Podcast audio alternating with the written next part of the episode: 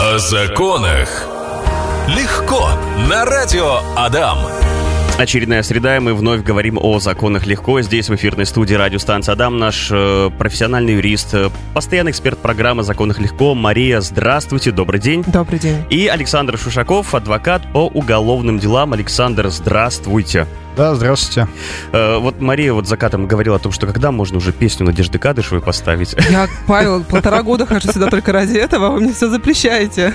Я же не знал, мы бы уже давно бы включили Артему Быкову Я, музыкальному... я записала себе в ежедневник, что вы мне обещали. Хорошо, музыкальному редактору Артему Быкову обязательно передам. Возможно, он поищет и что-нибудь включит э, специально для вас. Сегодня мы говорим о мошеннических схемах. Э, Сейчас за кадром сидели, обсуждали перед тем, как пойти в эфир. У каждого, у каждого здесь есть э, история, да не по одной. Александр, давайте и Мария поговорим о самых популярных схемах, которые сейчас э, используются. Давайте начну я. Давайте. А, вообще, плюс-минус, э, все схемы, они уже более-менее всем известны, так? Ведь они какие-то стандартные, популярные, да? Из- изредка попадаются какие-то новые, или нет? Да нет, все э, схемы, они старые, просто они используются по-новому. То есть тут вот так. Дорабатываются. Да, да, да. И когда, допустим, одни схемы уходят, появляются новые, а потом старые снова возвращаются, Это и люди снова на них ведутся. А, Именно мода так. на одежду, Ага. то же самое. А, недавно мы с Яной столкнулись с таким интересным моментом. А, был клиент, отмена, с- у него был судебный приказ вынесен на, на- на его имя, и мы, соответственно, отменили этот судебный приказ. И спустя какое-то время а, звонит этому человеку, клиенту, дознаватель, Кто- кто-то звонит, представляется дознавателем и говорит, «А, добрый вечер, а что это значит, а вообще это мошеннические действия, на вас написали заявление, уголовное дело уже возбуждено. Вот. А, У клиента, естественно, паника. Он говорит, а что мы такого с вами вообще натворили? А, У меня тоже шок. Думаю, ну как же так? Вроде все как обычно, все в рамках законодательства. А оказалось, что это мош- мошенническая схема, представляете? У нас условно э, человек не платил, не платил кредит, да, сроки исковой давности уже вышли, то есть предъявить ему больше нечего. Мгм. И вот э, звонит какой-то мошенник, не мошенник, это да, коллектор уже Ну, я думаю, да, что так поступают коллекторы, чтобы человека, так сказать, напугать, и чтобы он побежал платить этот кредит. Да, у нас э, срок исковой давности всегда считается с, дат- с даты последнего платежа. То есть, если ты условно 10 лет назад заплатил последний платеж, и кредитор ни разу не обращался к тебе с требованиями вернуть долг, то все сроки прошли, и взыскать с тебя уже как бы особо и нечего. Э, Нет оснований. А, а вот тебе позвонили, напугали тебя уголовным делом в, в отношении Мгм, тебя, мгм. И ты побежал, заплатил условные 100 рублей. Ну, все, что у тебя было, лишь бы только вот, да, я добросовестный, да, не заводите на меня уголовное дело, пожалуйста. Ты заплатил 100 рублей какие-нибудь, и все, срок исковой давности начинает опять течь с сегодняшнего дня, когда ты заплатил. То есть вот ради этого, да, делается? Да, вот Александр Но может... я думаю, что больше всего это делается для того, чтобы было какое-то возмещение, потому что вся э, деятельность коллекторов, она сводится к тому, чтобы было максимальное возмещение, то есть они для этого и работают. Вот. И я думаю, что эта схема-то очень хорошо работает на людей, потому что они боятся уголовного преследования, сразу же бегут, чтобы ничего не подумали, я вот плачу, пожалуйста, вот как бы вот так. Вот. Недавно мы тоже с аналогичной ситуацией столкнулись, тоже позвонил дознаватель, но он назвал ту фамилию, ну нет у нас таких сотрудников, а плюс он там еще с улицы ошибся, и мы сразу поняли, что это развод. Вот. Но человек тоже заплатил две с половиной тысячи, чтобы, так сказать, с него были сняты все обвинения. Взятки гладкие. Да. Вот так вот. Я думаю, а, мошенники тоже могут использовать эту схему, потому что, как мне сказал мой клиент, к нему за день до этого пришел, а, пришло письмо на электронную почту Мгм. с реквизитами. Вот. И она по этим реквизитам заплатила. Мы, конечно, дальше ситуацию не разбирали, ушли ли, так сказать, в погашение долга, либо это были мошенники, но в любом случае, если вам кто-то звонит, представляется сотрудником полиции, лучше позвонить в отдел полиции, куда вас вызывают якобы, и Мгм. узнать, есть ли там такой сотрудник вообще. Александра, подскажите мне, как не уголовнику, а, как должно это происходить на самом деле, если дело возбуждается в отношении тебя? Тебе даже повестка, наверное, должна прийти, да? А, ну, Что чаще такое? всего дознаватель звонит на личный телефон, Это чтоб если было. имеется, да, да, да. Но любую информацию, которую вам а, незнакомый человек сообщает, нужно перепроверять. И лучше сходить ногами в отдел полиции, допустим, он там говорит, в Устиновский РОВД приходите, приходите в Устинский отдел полиции, это отдел полиции номер 4, спрашиваете, вот мне пришло там смс, звонок и так далее, есть ли какое-то дело на меня. И там, я думаю, все объяснят сотрудники. На самом деле так страшно. Мало того, что тебе звонят, еще и говорят, что уголовное дело на тебя возбудили. Так ты еще идешь в этот отдел полиции и А. говоришь, я тут, собирайте Нет, меня». смотрите, тут э, работает эффект э, такой воронки. Ага. То есть у нас изо всех источников сейчас говорится о том, что мошенники, мошенники, кругом мошенники воруют деньги.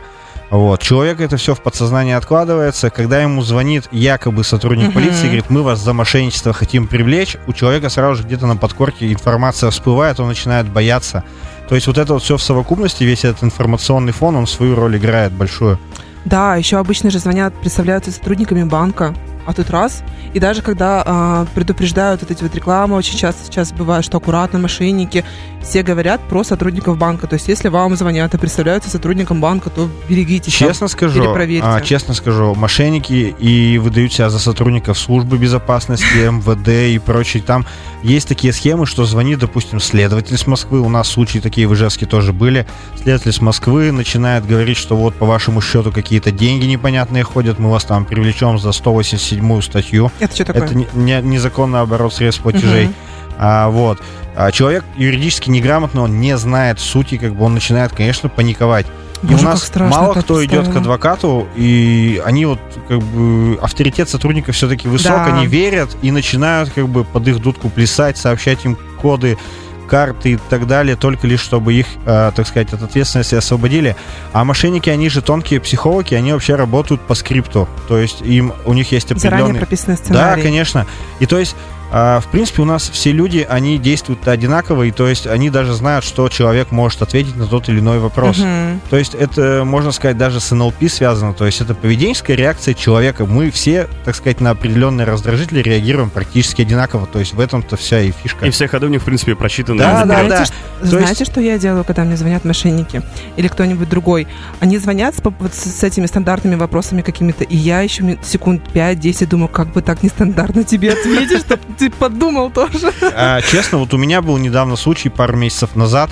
Мне позвонили мошенники, я, конечно, тоже им не поверил, но мне стали приходить смс от моего банк-клиента ВТБ. То есть то, что вот код, код, код, код, код. То есть они имеют доступ, они могут сгенерировать вот эти смс, которые будут в последующем приходить, и Которые человек начинает пугаться. Простой электронной подписью. Да, да, да. Честно скажу, а, я тогда, да, действительно тоже насторожился, потому что мне звонят мошенники, начинают коды приходить. Я сразу в ВТБ позвонил, и меня успокоили, что типа все нормально, не сообщайте никому. Я, конечно же, никому еще не сообщил, но ситуация неприятная, то есть люди действительно могут напрячься. Мы продолжаем говорить про мошеннические схемы, в которые каждый из нас может э, попасть. Обсуждаем, кому как э, звонили, что говорили. Что случилось, Мария? Все в порядке? Да.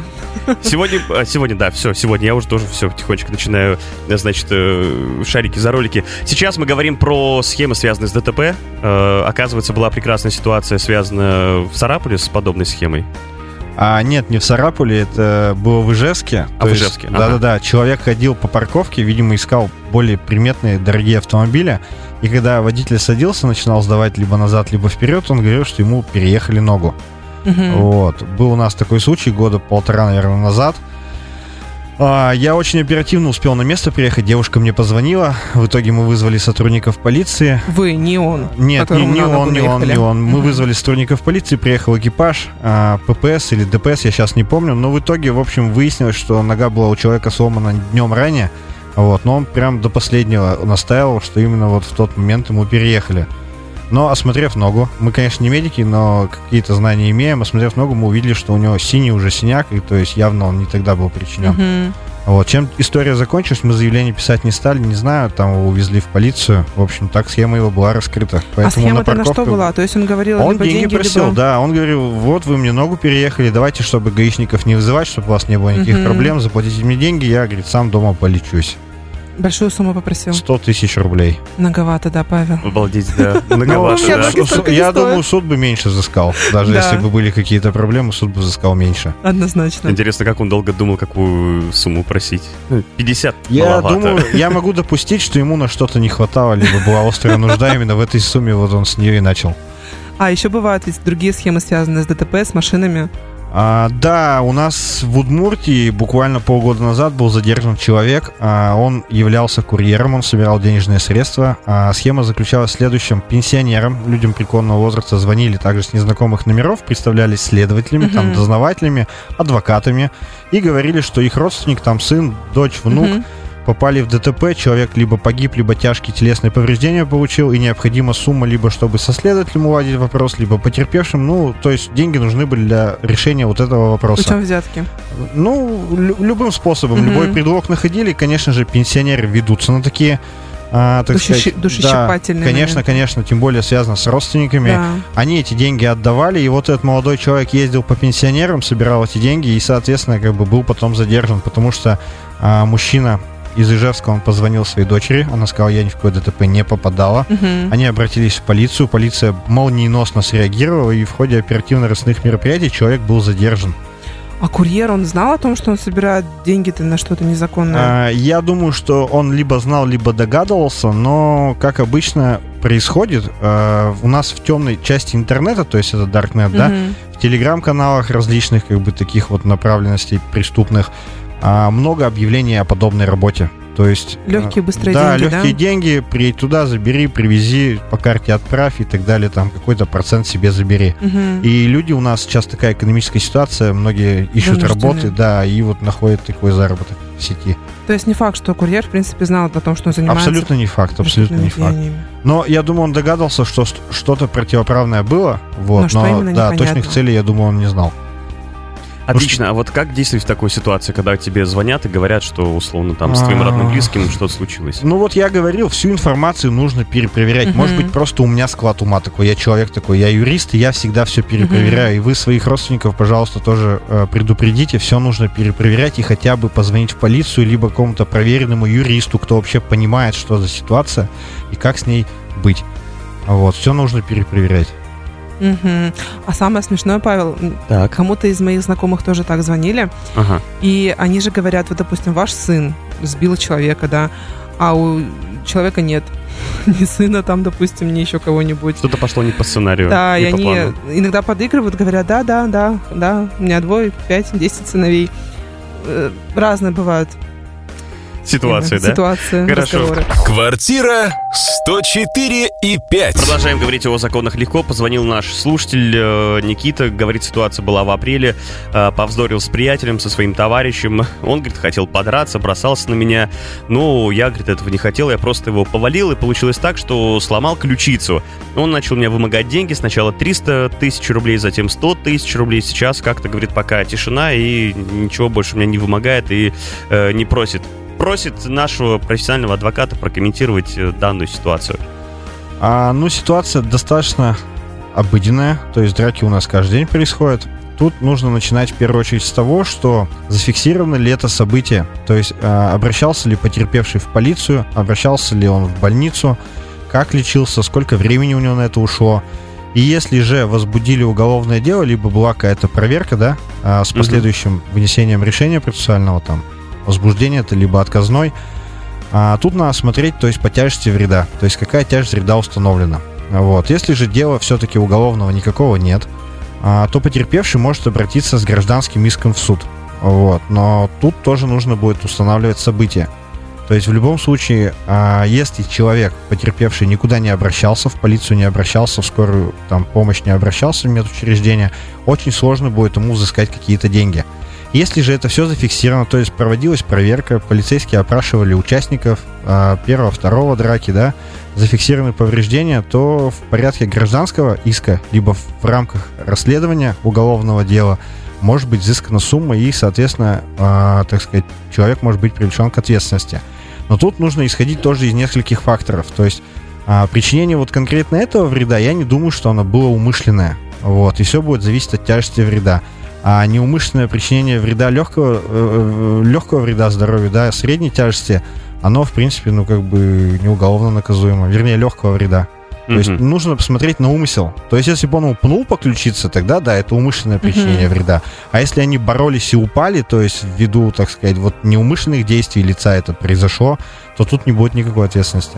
А вот что, ну, как быть, а, событие произошло в апреле месяце, на дворе уже конец лета скоро, а заявления, предположим, никакого в полицию не было, может сейчас пострадавшее лицо с этой переломанной ключицей дойти до полиции и написать там заявление? Событие все равно придется устанавливать, Нет, конечно да? же, он может написать это заявление, но, видите, к таким заявлениям в полиции относятся скептически. Мгм. То есть, а где ты был, друг, а, допустим, два месяца назад, три месяца назад? Мгм. То есть тут а, полицейские могут увидеть, что человек действительно наживу какую-то ищет и сказать, что как бы, ну, не установить час. То есть все события преступления предполагаемого, да, необходимо, необходимо устанавливать в кратчайшее время после произошествия этого преступления, события.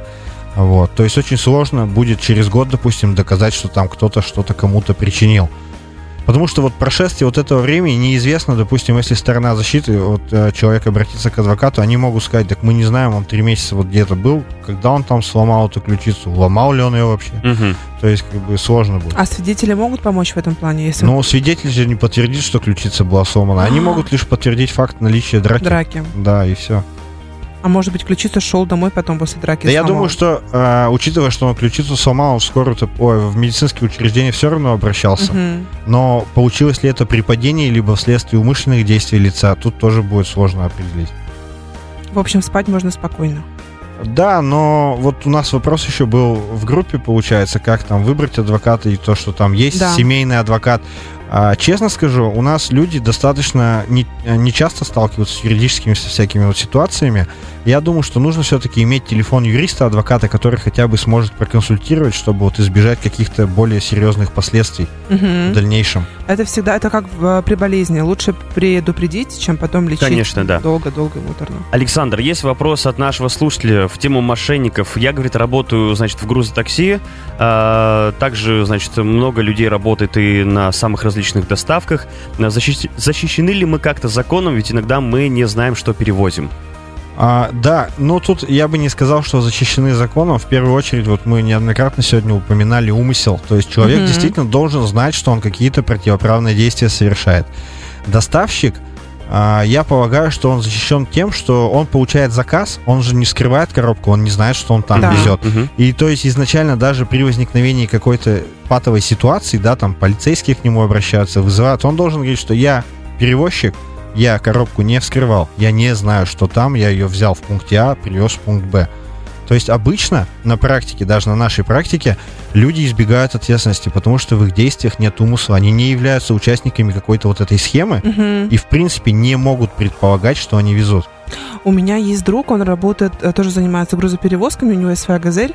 И однажды, говорит, находясь в чужом городе, далеко и надолго он туда уехал, а, мне поступил заказ, нужно перевести условно там, не знаю, шампура, много-много Сейчас же шампуров. даже приложение вроде какое-то да, вот у есть. них там... какое-то есть специальное Мгм. приложение.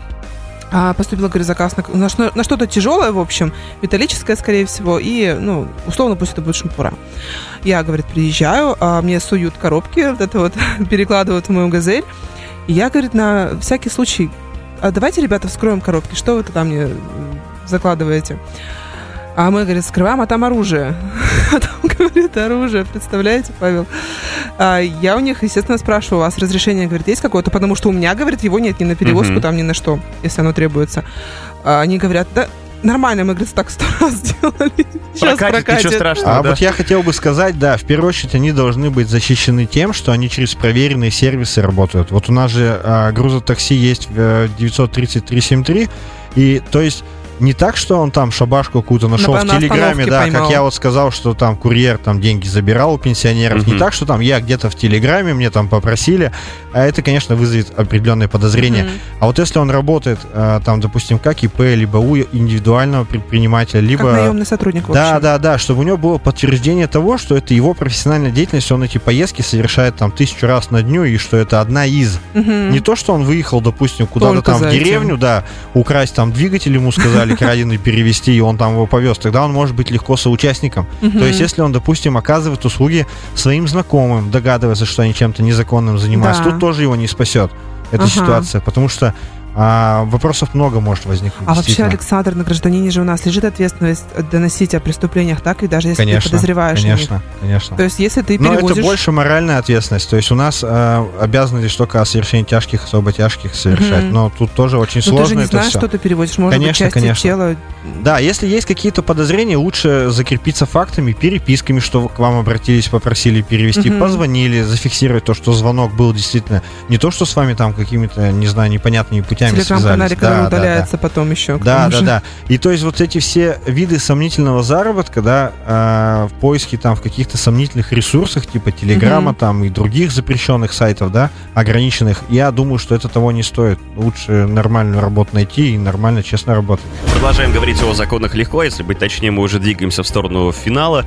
Э, И сейчас э, поговорим о том, э, что будет вам за то, что если вы найдете, в общем, карточку, воспользуйтесь ею. И, как мы говорим... В Магадан Да, поедем да. мы за это или не поедем? Далеко вы, вы поедете, да, и как долго вы будете пребывать э, в Магадане. Условно моделируем ситуацию, я иду по улице, нашел карточку, сейчас э, можно оплатить, пароль не нужен, там до 1000 рублей вроде бы, ограничения вроде можно менять.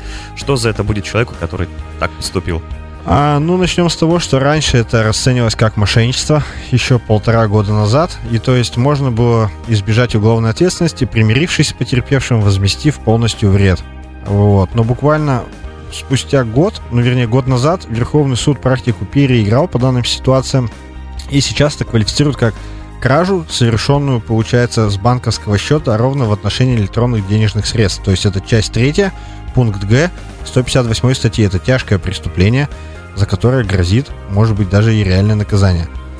Мгм. Вот. По практике, конечно, реально никто никому не дает, но это дело уже невозможно прекратить, потому что ну, тяжкое, тяжкие преступления у нас не прекращаются в За связи, там, примирением за сторон. примирением, да, судебным штрафом, раскаянием деятельным и прочим. А у меня вот такой вопрос. Например, хорошо, я шел по улице, нашел эту карточку, понес ее в банк, а потом выясняется, что кто-то ею воспользовался так, выбросил, и какова вероятность того, что... Повесит на меня. Да. А, ну, смотрите, как бы вообще все эти преступления раскрываются следующим образом. По видеокамерам. То есть у нас же где-то, где происходит оплата, а, есть видео. То есть это либо Банкоматах там, пятерочки, банк... Не, банкомата-то нет, там же пин-код нужен. А это там- пятерочки, супермаркеты Ага. различные, то есть как бы где и- имеется бесконтактная оплата, и то есть можно установить человека таким образом. Вот. Но обычно так и раскрываются эти преступления.